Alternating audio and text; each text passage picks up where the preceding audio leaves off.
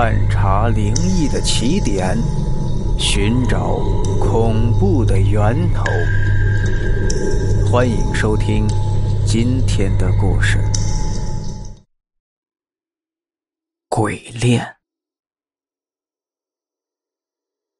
记得上小学的时候，班里有一个很漂亮、很可爱的小女生，学习很好，性格温和，还很热心。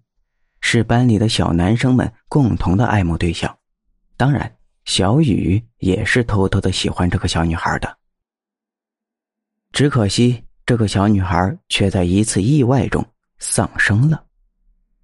这次的事故让全班的同学都很悲伤，小雨更是为了自己还没来得及表白，对方就意外的去世，感到难过不已。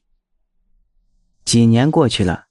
大家都已经淡忘了小时候关于那个小女孩的记忆，而小雨却时不时的想起那个温和聪明的女子，尤其是看到自己身边小伙伴都在偷偷摸摸的找到了女朋友之后，每天晚上睡觉的时候，小雨就躺在床上，想象着自己英雄救美，而后他们幸福甜蜜的生活。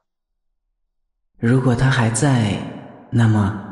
我们一定会比那群家伙更甜蜜。今晚窗外小雨稀稀疏疏的下着，但是并没有影响小雨的好心情，静悄悄的躺在黑夜中，幻想着自己又一次拯救被一群小流氓调戏已经长大的小女孩，渐渐的在幻想中沉睡过去。迷迷糊糊中，小雨感觉到有人坐在自己的床边。一双带有寒气的手正在温柔的抚摸自己的头。小雨脑子里不停的想：是妈妈吗？是该起床了？这天亮的好快呀！一边想着，一边努力的睁开眼睛，挣扎了好久，眼睛终于睁开了。漆黑一片，只听到窗外哗啦啦的下着雨。打开灯，屋子里瞬间明亮起来。嗯，房间里并没有看到什么人。拿起床边桌子上的小闹钟一看，原来才两点十五分。是自己癔症了吗？大半夜的，怎么可能有人来自己屋子里摸自己的头呢？小雨关了灯，趴在床上继续睡觉。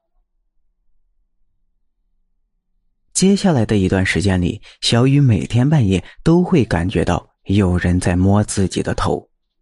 醒来一看，每次都是凌晨两点十五分，分毫不差，每晚都被惊醒。